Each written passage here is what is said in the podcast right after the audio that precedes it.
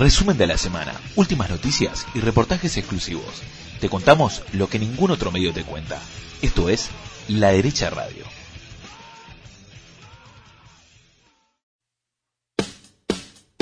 Buenos días, buenas tardes, buenas noches. Estamos en un nuevo episodio de La Derecha Radio, el programa que hacemos junto a Juan Dou. ¿Cómo estás, Juan? ¿Cómo andas, Karina? ¿Todo bien? Todo en orden. Bueno, tenemos súper invitado especial, un amigo de la casa, Andrés Barrientos. ¿Cómo andas, Andrés? Hola, Karina, mucho gusto. Un saludo también a Juan. Un gusto estar ustedes con ustedes nuevamente en este, eh, este panorama de radio de la derecha. Diario. Nuevo formato que estamos, sí, sí, que estamos manejando. habrán notado por el tono que Andrés es chileno, es nuestro hombre en Chile. Andrés es ingeniero civil, es magister en gestión de gobierno, es analista político, es autor del libro Zonas de Libre Comercio y es editor de Nueva Derecha, cofundador de una fundación buenísima que se llama Ciudadano Austral. Andrés, tenemos tantas cosas para preguntarte, no sé por dónde largar. Escuchás una cosa, ¿qué están haciendo con el país vecino? Dejen, suelten a, Chile. Oye, sí, eh, un gusto eh, y nuevamente saludo a todos los que están escuchando este y que escucharán este, este formato nuevo de la derecha diario.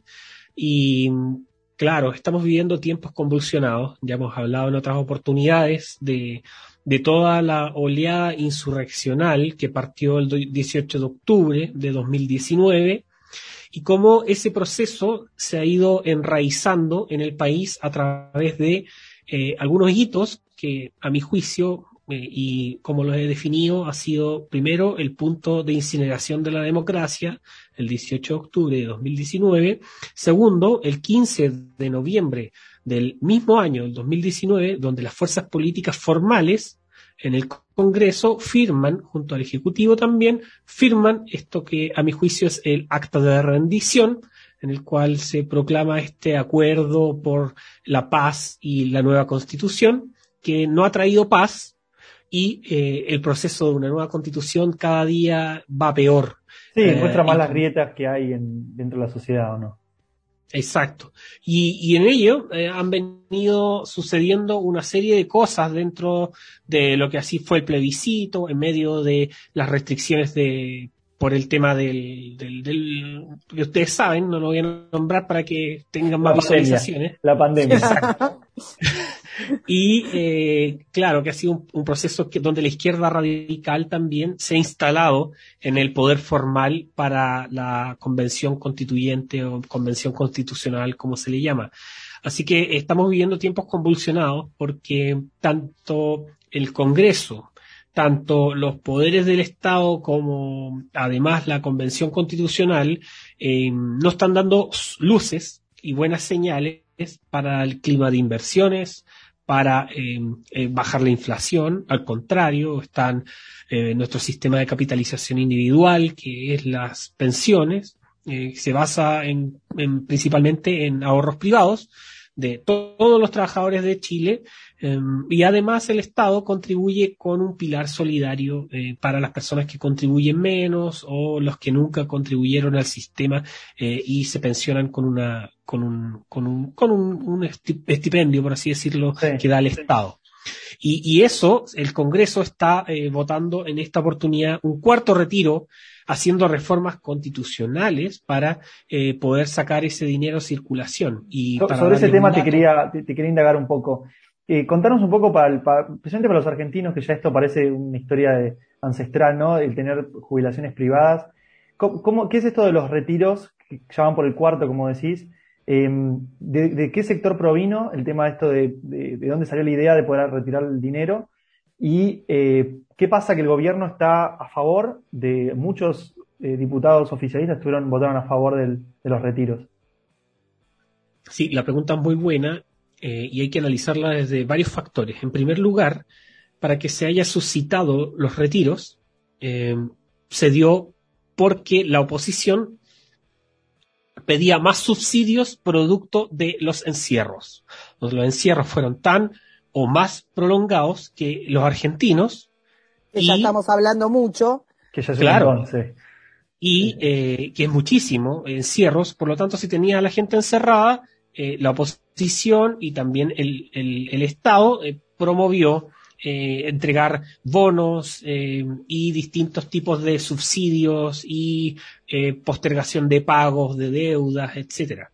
Entonces eso generó una presión para que los más hábiles de la izquierda más radicalizada promuevan sacar una reforma, dado que se ha demorado, es lo que se decía, se demoraba en, en entregar estos, estos bonos, entonces dijeron, ¿saben qué? Mejor vamos al sistema de pensión y permitamos que la gente pueda retirar sus ahorros, eh, cosa que no se podía. ¿Ya?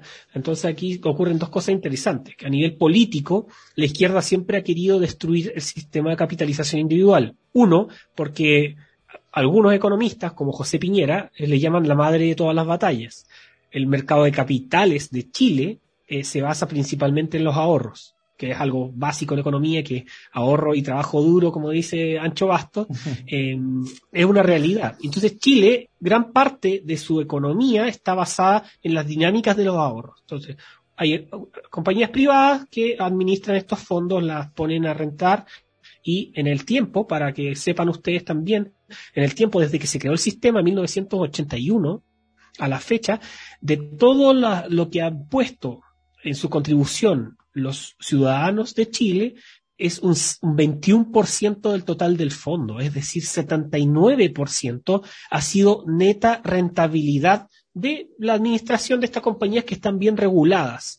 Em, entonces, por un lado, este nivel político de los que quieren destruir el sistema promovieron una reforma constitucional para sacar, mediante una triquiñuela, estos fondos de pensiones que, dada la Constitución y también lo que señalaba el decreto de ley 3500 que regula eh, los fondos de pensiones, es que no se podían utilizar para otra cosa. Entonces, promueven esa reforma, una reforma inconstitucional, se aprueba en la Cámara de Diputados, pasa al Senado y luego eh, el Ejecutivo no presenta veto presidencial, que es una facultad que tiene el Ejecutivo, el presidente, para poder parar un proceso de una ley, que en este caso era inconstitucional. Y no se va al Tribunal Constitucional para reclamar, porque era el primer retiro. En el segundo, claro, o sea, en ese, perdón, en ese momento falló el Poder Ejecutivo sin ejercer el veto y el Poder Judicial sin intervenir eh, sobre la inconstitucionalidad del, retiro. El Tribunal Constitucional, claro. Es que se dejó pasar como si fuese una ley como que estaba en regla. Claro. En la segunda parte. ¿Cómo lo vendieron? En el, segundo fue algo eh, parecido, eh, pero aquí sí intervino eh, las fuerzas políticas del gobierno para poder pararlo, porque se abrió la caja de Pandora. Al fin y al cabo es eso. Tú en una presa, en una represa, tú abres una, una parte. Una grieta pequeñita y ya está, va a ceder todo. Y cede todo. Entonces, todas las fuerzas políticas empezaron, o la mayoría de las de izquierda, empezaron a decir si hay un segundo retiro, que haya un tercero, y, ahora vamos en el cuarto retiro para que ustedes tengan una dimensión de, esto de los retiros, el Estado ya ha pagado, que son los fondos de las personas al final. Claro, no, sí, sí, sí, Es el ahorro de la persona. Eh, y como si está el incentivo para poder hacerlo y tú tienes una deuda, tú lo vas a sacar, si es acción humana. Entonces el Estado ha pagado 49 mil millones de dólares, que eso son, equivale a ocho veces el gasto público eh, del, del año 2020. Entonces, para que ustedes tengan una dimensión de la cantidad de esos fondos, y como esos fondos son parte del mercado de capitales, es decir, que da acceso a crédito, que eso permite que la economía se dinamice y además regula en cierta medida el consumo, para que como tiene más ahorro, eh, a medida que tú tienes mayor consumo, claramente tú tienes más inflación.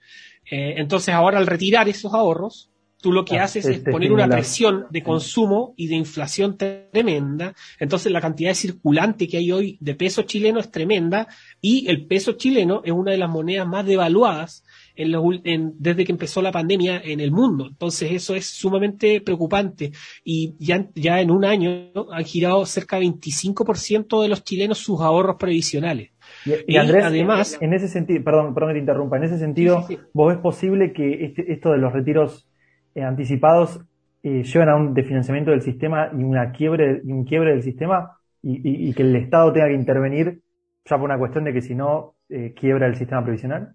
Lo que pasa es que yo, yo no creo que quiebre el sistema previsional, porque ahora que han habido más retiros, el sistema ha tenido la presión de tener que rentar más Por otro, entonces eso ha demostrado, por lo menos para los incrédulos del sistema o los que no lo conocen bien, han mostrado de que realmente funciona. Eso por un lado. Pero las intenciones políticas de la izquierda es terminar el sistema de capitalización individual de, ahorros privados y pasar a un sistema eh, solidario, como le, le gusta como la Argentina. Sí, como en la Argentina. Entonces, lo que pasa hoy, políticamente hablando, es que eh, se está delegitimado el sistema, políticamente hablando, no económicamente, eh, y eso está generando una presión de que la mayoría de los candidatos de, izquierdas señalan que eh, hay que terminar el sistema y avanzar en un sistema público, que obviamente que sabemos quiénes son los que ganan. Sí, sí, que se vengan acá, que vean, que, vean lo lindo que está en el sistema público de los jubilados, que cobran como, como una manzana y un pedazo de pan. Em, tratemos de, digamos, quisiera eh, ir a como una cosa más general para que el público argentino entienda, porque nosotros venimos siguiendo el caso chileno, el caso de chileno para, para todos los liberales es como, no sé qué decirte, pero es una daga entre las costillas. ¿Por qué? todos los índices, todo el modelo y todos los índices eran un, caso de crecimiento, un caso de éxito. Es imposible explicar el caso chileno y lo que les está pasando a ustedes y lo que les pasó en menos de dos años. Pero tenemos los eventos de, de fines de 2019 que se concatenan de una manera que, son increíbles. Algún día podríamos hacer, Andrés, fuera de coyuntura, cómo, cómo se organizó ese día trágico, con todas esas manifestaciones, todas juntas, todas coordinadas, eh, con un nivel de, estupidez de parte del sistema y de las fuerzas institucionales enorme. Eso dio al llamado del plebiscito, la forma en que las fuerzas políticas se presentaron a ese plebiscito, que fue ir, vamos a decirlo en, en criollo, en bolas, y quedaron, quedó todo mucho peor de lo que estaba, y la forma que está funcionando, todas digamos, todas las comisiones constitucionales que son para hacerse un festín cada una, porque están proponiendo delirios, pero delirios de las cavernas, que si querés nos contás algunos ahora, tanto de los constitucionales, que son personajes que, que no se le hubieran ocurrido, no sé, pero a Kafka no se les hubiera ocurrido, como de las pavadas que están proponiendo. Ahora, todo esto, Andrés, que me gustaría que ahora nos hagas como un mini, mini, mini resumen, digamos, da por, por resultado que estamos frente a un proceso electoral también sobre llovido mojado. Y todo esto en medio de que sigue Piñera loco, enfermo de la cabeza, más loco que, que Alberto, con la locura de los encierros y demás, cuando, cuando fueron un caso de éxito también con el tema de las vacunas. O sea, no paran de tirarse tiros en los pies. Ahora, dame un súper rápido panorama de cuál es el, a ver, en qué, en qué situación de, las previsiones electorales estamos hoy. Sí, ya Karina, mira, eh, dos cosas. Yo creo que parte de, lo que ha sido juzgado el proceso, eh, este proceso que a nuestro juicio es un proceso insurreccional que sigue y continúa eh, en, en Chile, no ha sido desactivado. Eh, vemos día a día eh, eventos de violencia en la zona de la Araucanía y la región del Biobío en el sur, con terrorismo desatado, con vinculación con grupos eh, zapatistas, toda la, indumentaria relacionada con grupos armados. Se han desactivado distintas bandas de narcotraficantes chinos, narcotraficantes mexicanos, algo que no estábamos acostumbrados a ver antes del 18 de octubre y hoy incluso con todos los encierros, con apoyo de las Fuerzas Armadas para restringir a las personas por un virus microscópico, eh, no han podido eh, desactivar toda esta oleada de violencia y eso genera que hoy eso sea un tema muy complejo para la campaña presidencial. Nosotros analizamos eh, brevemente que este, esta oleada insurreccional que tuvo Chile y que también se vivió en distintos lugares en Latinoamérica tenía dos componentes teóricamente complementarios. Uno que era, a nuestro juicio, una revolución del tipo molecular, donde habían grupos eh, no necesariamente organizados, pero que penetraban en su agenda ideológica para hacer transformaciones sociales, eh, grupos eh, de los grupos LGBT, grupos indígenas, las diversidades y las disidencias, el medioambientalismo radical, etcétera. Todas estas las tesis. Exacto. Toda esa amalgama de, de, que trabajaron en forma molecular el, eh, desarticular el, relato del capitalismo. ¿ya? Y por otro lado, híbrido porque eh, en las guerras híbridas, como se concibe teóricamente, existe una fachada de legalidad, es decir, que hay demandas sociales legítimas, por lo tanto los incautos o las personas que realmente creen que hay cosas injustas se suman a un proceso de violencia, aminorando por supuesto la violencia, pero eso genera como esa fachada de legalidad por el despliegue informativo de la desinformación de los medios nacionales e internacionales también, que muy pocos medios eh, promueven eh, la, información certera o verdadera de las cosas que están ocurriendo. Entonces ahí agradezco también lo que está haciendo el trabajo de la derecha diario. Además, la guerra cibernética. Se descubrieron informes de redes sociales de Alto Analytics, de, de, hashtags que se provenían con desinformación desde Venezuela, en algunos lugares de Colombia, etcétera. El despliegue no, lineal, además, de, por ejemplo, las protestas no eran todas concentradas en un mismo lugar, si bien en la Plaza Baquedano se concentraban principalmente, eran desterritorializadas estaban en distintos lugares, cosa que hacía que las fuerzas policiales, eh, que no tenían una formación muy adecuada para este tipo de cosas, se viesen sobrepasadas y también abusando también en, cierta medida de sus facultades en algunos casos. En la capitalización de divisiones, que se llama también, que es la división de las posiciones antagónicas, es decir, cuando tú te planteas como contrario a todo este tema de violencia, eh, te eres deslegitimado por las fuerzas que le dan esa fachada de legitimidad. Y por otro lado, eh, todo ese tema de las demandas legítimas que llevaron a que este despliegue de desinformación, de violencia, sumado con algunas causas y problemas políticos también para poder llevar a cabo esto, llevaron a esta insurreccional. ¿Y qué tenemos hoy? Una asamblea constituyente funcionando con 154, eran 155, pero uno tuvo que renunciar porque fue un fraude, un tipo de la lista del pueblo, que su campaña la basó en protesta, diciendo que eh, tenía cáncer, que tenía tratamiento, armó todo un cuento, una historia, y después eh, dijo yo no puedo seguir con esta mentira, yo nunca tuve cáncer o no tengo cáncer. Pero qué pedazo de hijo de su mamá. Así es. Y entonces, ¿qué es lo que ha pasado? Bueno, eso fue un ingrediente de tantos los ingredientes que ha tenido esta convención, que a mi juicio es hacia la constitución de la vergüenza, me gustó llamarlo, eh, en un documento que recientemente publiqué, eh, en el cual vemos algunas cosas que han ocurrido. El, el, acuerdo del 15 de noviembre del año 2019, ese acuerdo por la paz y la nueva constitución establece reglas. Las reglas porque como el poder constituyente lo tiene el pueblo, y se, eh, delega en cierta medida para las reformas constitucionales al Congreso, el Congreso estableció unas reglas para la reforma que modificó la Constitución para permitir que este grupo de personas escriba una nueva Constitución. Entonces, ¿qué pasa? Los legalistas o los más ingenuos decían, bueno, aquí están las reglas, vamos a hacer un grupo de personas que van a, redactar una Constitución y ellos eh, se van a ceñir bajo las reglas bueno, todos los que hemos estudiado en cierta medida o algo lo que son los procesos revolucionarios tú abres la puerta para que un grupo de revolucionarios se ponga a ser una constituyente y van a eh, eh, eh, aumentar todas sus facultades. ¿Y qué ha pasado? Han, solicitado aumento de presupuesto, por supuesto, millones, millones de pesos. Segundo, no han respetado las reglas del acuerdo de la Cámara de, diputados y del Congreso, que eran por cada norma constitucional se respete los dos tercios. Como fueron criticados, eh, y como tienen mayoría, por supuesto, la izquierda radical, el centro casi no existe, y la derecha son 37, eh, ¿qué, ¿qué, es lo que ocurrió?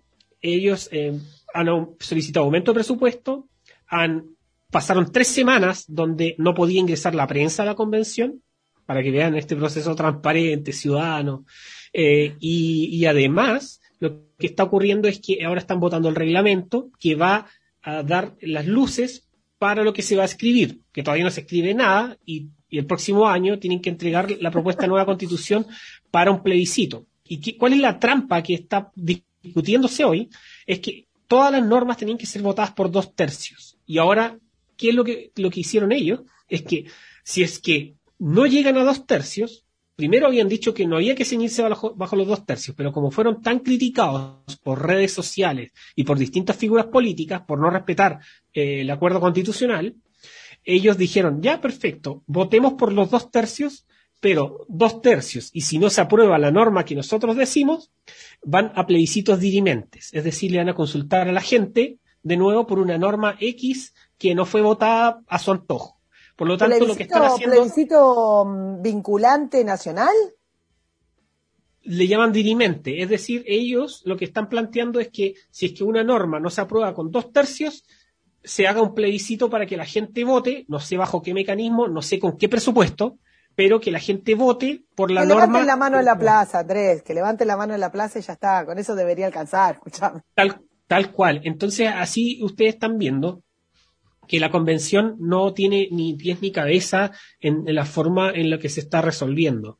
Em, porque eh, tenemos un grupo de personas que realmente no creen en la democracia liberal, no creen en la democracia representativa y tampoco creen en la igualdad del voto y tampoco creen en lo que es la, la, protección del ser humano eh, o la, la, prioridad del ser humano frente a lo que es la, una constitución. De hecho, hay una constituyente, para, para ir cerrando, hay una constituyente, no recuerdo bien el partido, eh, el apellido, ay, estoy, olvido el, el apellido, pero escuché una discusión. Escuché una discusión y ella decía, y no es una opinión aislada, eh, además, decía que la constitución no podía ser antropocéntrica, el Estado no está al servicio de la persona humana y hay que ser una constitución ecocéntrica. Es decir, en términos prácticos, es llevar las eh, concepciones de Foucault del poder eh, para poder aniquilar al hombre, porque al fin y al cabo si una constitución no está al servicio del ser humano, eh, está al servicio de, la nada. Y, ese tema está poniendo como en entredicho la legitimidad de la constituyente.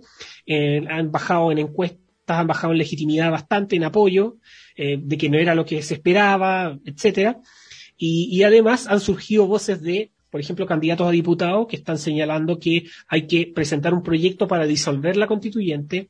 Otros más moderados dicen que hay que rechazar el plebiscito de salida, a lo cual yo creo que esta misma convención va a votar para no tener plebiscito de salida. Es decir, que, la constitución que salga de ahí de facto esté eh, aprobada porque ellos se atribuyen el poder soberano. Entonces, para que vean la magnitud de lo que está ocurriendo, eh, que, no sabemos hacia dónde va a llegar y les queda poco va a estar buena esa constitución, va a salir con errores de ortografía, va a salir con dibujitos. Escuchame una cosa, en el medio de esto eh, quiero ir a las a las elecciones. Eh, contame cómo están los candidatos, Juan, eh, ¿querés hacer un, un súper este Sí, bueno, básicamente la situación de los últimos días, y esto es más del lado informativo, eh, es que el candidato José Antonio Casta subiendo un montón en las encuestas. Básicamente la situación era, estaba dividida entre Gabriel Boric, que es el candidato de extrema izquierda, comunista, autonomista, marxista, y Sebastián Sichel, que era una especie de continuidad de Piñera, eh, un candidato más de centro, centro-derecha. Y el problema fue que eh, tuvieron esto, tal vez lo puedes explicar un poco vos mejor, Andrés. él tuvo que admitir que en uno de los retiros se le había sacado dinero del sistema previsional mientras hoy en día él, lo está criticando y eso fue como un punto de quiebre y las encuestas que empezaron a salir después de, ese, de esta noticia empezaron a mostrar a, Cast muy arriba de, de, no un puntito arriba, sino ya cuatro, cinco, seis puntos arriba y ubicando a Cast en segundo lugar. ¿Esto qué quiere decir? Bueno, quiere decir que el día que haya las elecciones, las elecciones no van a determinar quién es el presidente, sino que van a determinar quiénes van al balotaje. Por lo tanto, si las encuestas de hoy se mantienen al día de las elecciones, podríamos tener una, una elección entre Boric y Cast, lo cual sería un poco, como la vende un poco extrema izquierda, extrema derecha, pero habría que ver si estas encuestas realmente son, son tan confiables o si no son una cuestión de sentimiento del momento por el rechazo que generó la situación con Sichel, pero después el votante de Sichel vuelve a Sichel. Esto tal vez lo, lo puedes eh, explicar un poco mejor vos, Andrés. Sí, eh, Juan, mira, ocurren cosas bien interesantes lo que está pasando hoy es que el, el equipo que rodea a la continuidad, en este caso a Sebastián Sichel, eh, no es un equipo que, que inicialmente esté ligado a los partidos políticos o este es un análisis personal, es, em, es un equipo que viene de la fractura de los partidos políticos. Entonces tienen cierta aversión a los partidos políticos. Entonces cuando se producen esos equipos cercanos a un candidato que tienen que blindar al candidato y tiene que conectar con los partidos políticos, hay, hay problemas de, feeling entre ellos. Y se nota mucho en, en, las, en las declaraciones que hacen eh, los voceros. Y dado que empezó a bajar en las encuestas, porque imagínate en lo particular, un candidato tiene que hacer campaña en todo el territorio nacional y tiene que llamar por teléfono. Oye, necesito un bus para tal día, gente que me esté apoyando. ¿Quién le va a hacer el trabajo territorial? ¿Esos independientes que están alejados de los partidos o los partidos políticos? Entonces yo creo, yo creo que el menosprecio a los partidos políticos de, de, la, de, de Chile Vamos le está jugando en contra porque las personas no se sienten muy involucradas en la campaña. Y esto es una, una apreciación mía eh, respecto al, por qué, eh, aparte de que el candidato tiene sus bemoles y que podríamos decir que no es el, más idóneo para el momento que tenemos hoy de tensión política y social y económica en Chile, eh, está teniendo tensión con los partidos. Y eso hizo que al empezar a bajar en la encuesta, eh, ponga de voceros a algunas personas eh, tradicionales de los partidos políticos y que eso también se está viendo que tampoco está conectando mucho con la gente.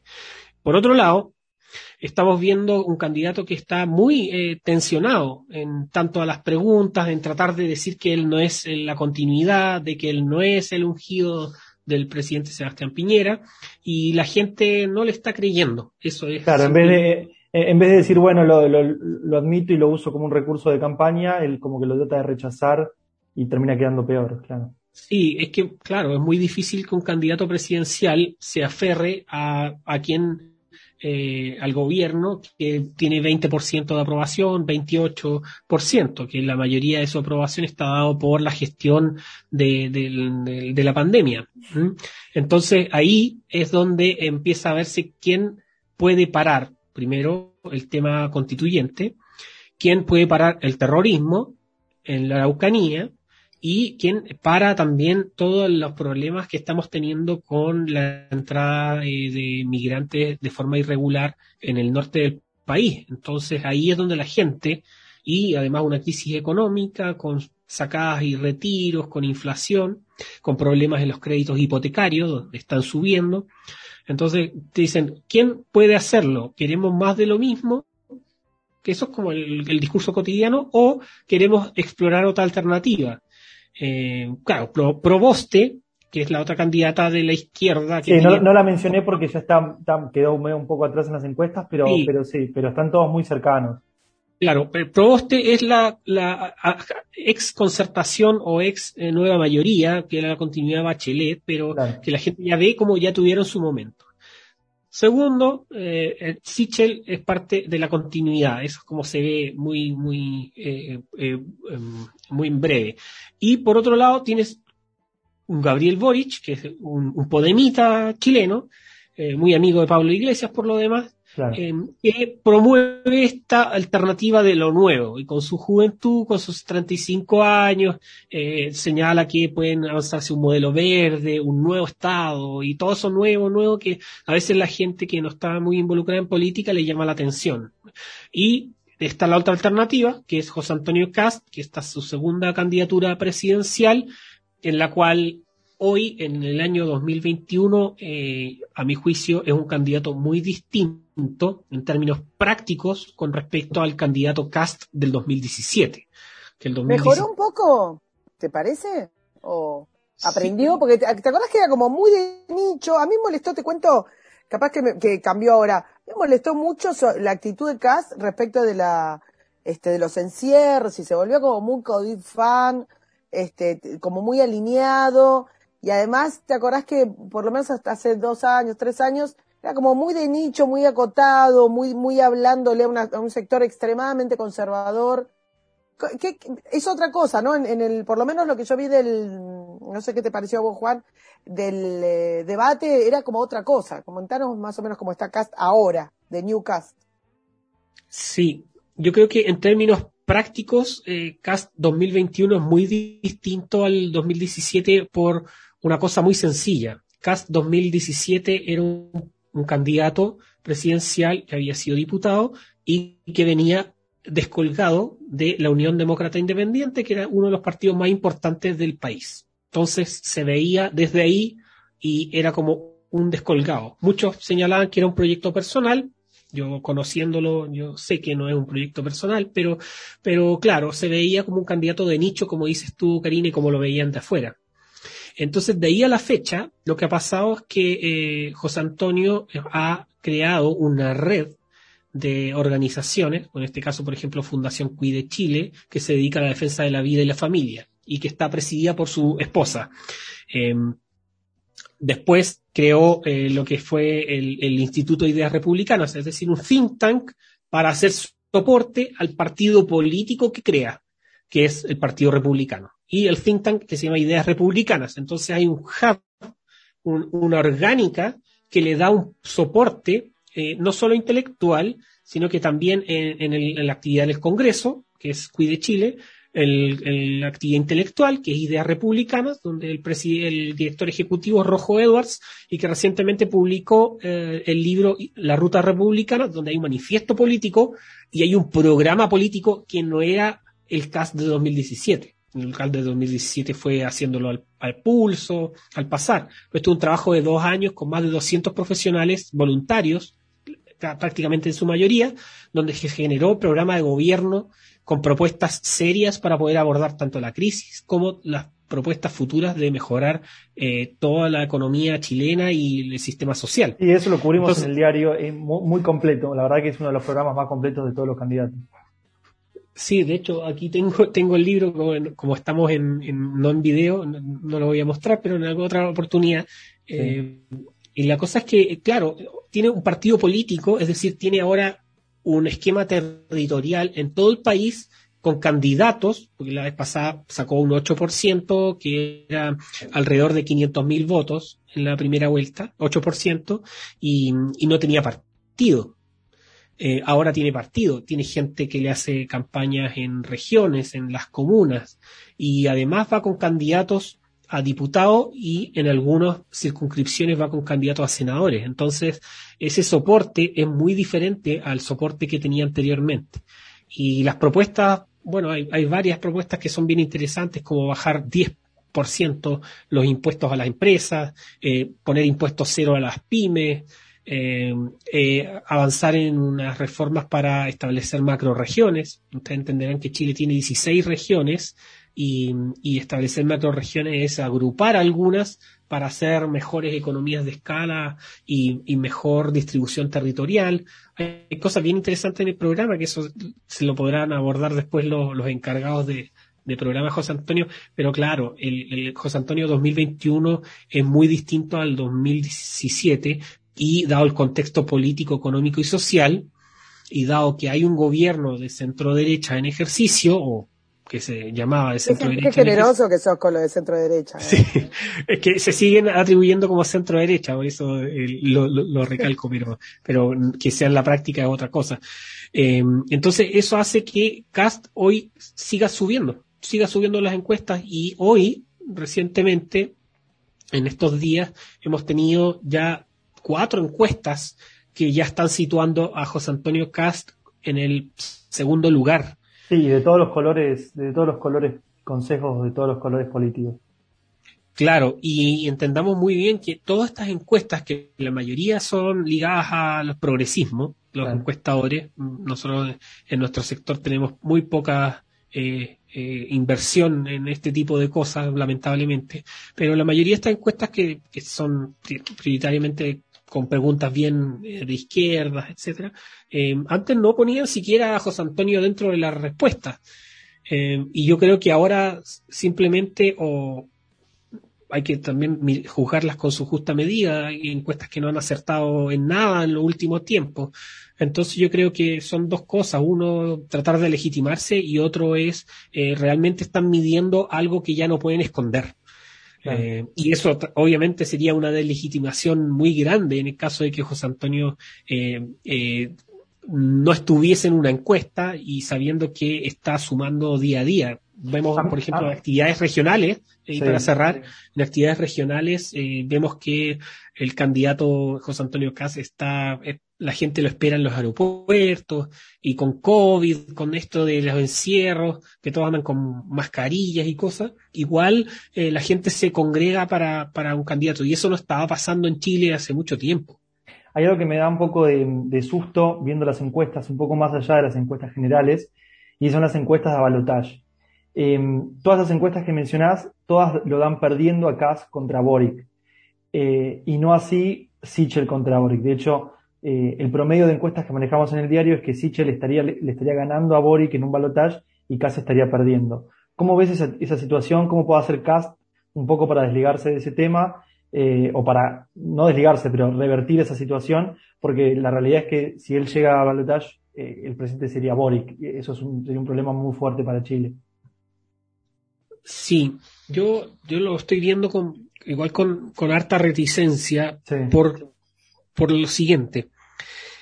El Partido Comunista, que es un partido muy importante en Chile, controla territorialmente grandes lugares y tiene un poder ideológico muy fuerte en tanto a sus planteamientos teóricos de lo que quiere para Chile. El Partido Comunista promovía la gratuidad en Chile educacional en educación superior el año 95 y perseveraron por tanto tiempo y terminaron aprobándolo en el gobierno de Bachelet. Eh, más de 15 años eh, trabajando, más de 20 años trabajando en eso. Y lo lograron. Y el Partido Comunista, como fue en pacto con el Frente Amplio, con estos podemitas, eh, ahora está reclamando también ingresar al comando a dar directrices. Y eso yo creo que les puede jugar en contra al candidato Boric, porque se está tratando de mostrar algo moderado y realmente se está mostrando que realmente son todos comunistas verdes, comunistas rojos. Entonces, eh, eh, eso, eso yo creo que está, está distorsionando en cierta medida eh, lo que pueda decir una encuesta. Y por otro lado, el tema del voto útil eh, es algo que se ha dado en Chile siempre. Esto de que se señala que no, que alguien de derecha no puede ser presidente nunca. Em, yo, creo que como están dadas las situaciones hoy en Chile, donde hay están muy parejos los candidatos, no hay ninguno despegado como anteriormente, donde uno veía a un Sebastián Piñera o un Alejandro Guillé muy por sobre los otros candidatos. Hoy, dentro de los cuatro que están, tanto Proboste, eh, Cast, eh, Sichel y eh, Boric, em, cualquiera de ellos en un escenario actual, dado toda la serie de tiempo de encuestas que hay, no tienen una gran variabilidad, por lo tanto, em, las cartas, como se dicen, están tiradas, puede pasar cualquier cosa. Y en el balotage, como dices tú, eh, a mi juicio puede pasar igual. Entonces, yo ahí no, no, las encuestas son, está bien, son un, un, mecanismo, pero las encuestas en Chile también han estado alejadas de los resultados eh, eh, reales. como pasó, por ejemplo, los, grandes expertos de, encuestas en Chile para la constituyente le daban cerca de 50 escaños a, la, a la centro derecha y sacaron 37. Entonces, ninguno le apuntó eh, los mayores expertos electorales paseaban por entonces ahí yo igual eh, sería un poco más reticente, porque yo creo que un eventual escenario de José Antonio Cast con Gabriel Boric, eh, cualquier cosa puede pasar. Te, consulto respecto de los últimos acontecimientos, o sea, se está, escalando muchísimo la violencia en el sur. Eh, de alguna manera, quería que, que nos dijeras qué análisis haces vos respecto de las conexiones. Nosotros estamos teniendo eventos cada vez peores, cada vez más seguidos y cada vez más violentos. Eh, y, y, quizás para, para charlar en otro momento un poco más tranquilos, porque vos hiciste un buen análisis de, de dónde están viniendo los lineamientos y, y, las conexiones. Venezuela, Colombia, Cuba, ahora China, o sea, no, no nos privamos de nada, da para, para hacerlo en profundidad. Pero ese escenario de tanta violencia en el sur, no puede eh, ser perjudicial para tanto para Boric como para la otra nunca no, no, sé ni pronunciarla. La otra candidata este, de izquierda no Proboste, ahí está.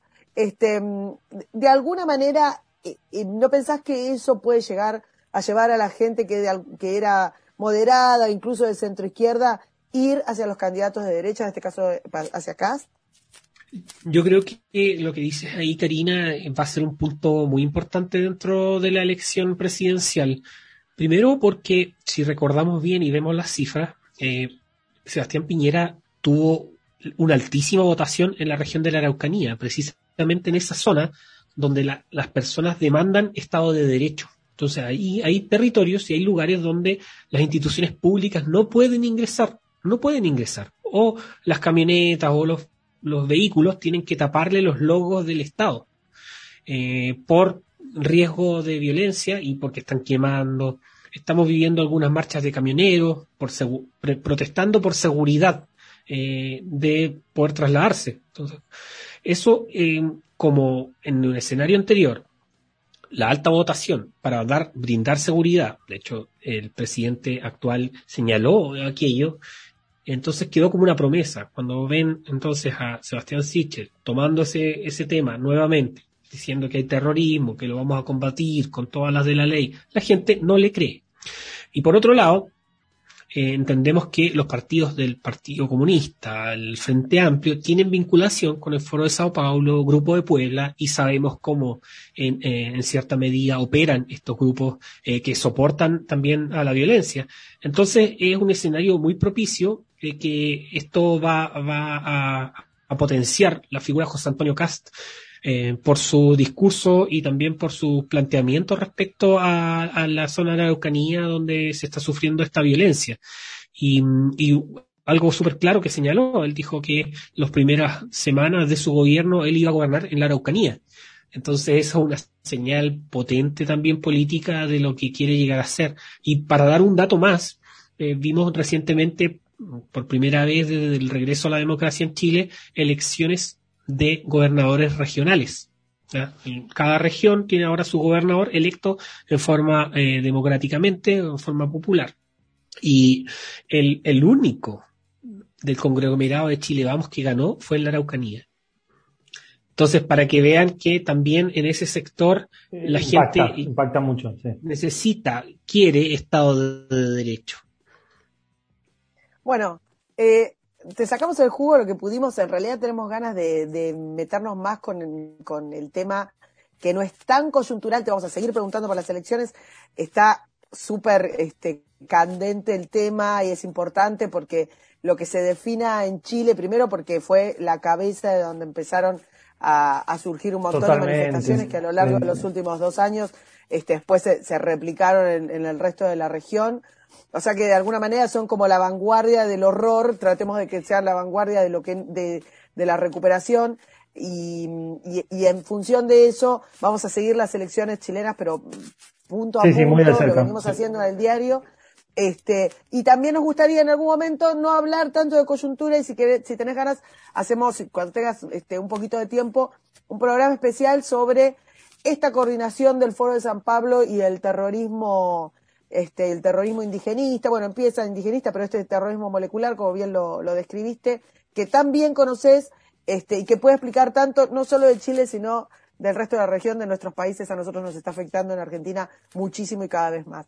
Bueno, eh, Andrés, muchísimas gracias por la, por la entrevista y por este panorama que nos diste. Muchísimas gracias, siempre quedan cosas eh, pendientes de conversar y profundizar, pero aquí estaremos felices de poder conversar en, en otra oportunidad para la derecha diario. Así que un saludo grande y que sigan eh, haciendo el buen trabajo periodístico que realizan a, la fecha. Muchas gracias. Bueno, para los, que, para los que no lo siguen, síganlo porque tiene toda, toda la información. Después vamos a ponerlo este, en el tweet. Bueno, Juan, nada, nos despedimos. Dale. Chao, chao. Un abrazo a todos. Chao, chao. Resumen de la semana, últimas noticias y reportajes exclusivos te contamos lo que ningún otro medio te cuenta. Esto es La Derecha Radio.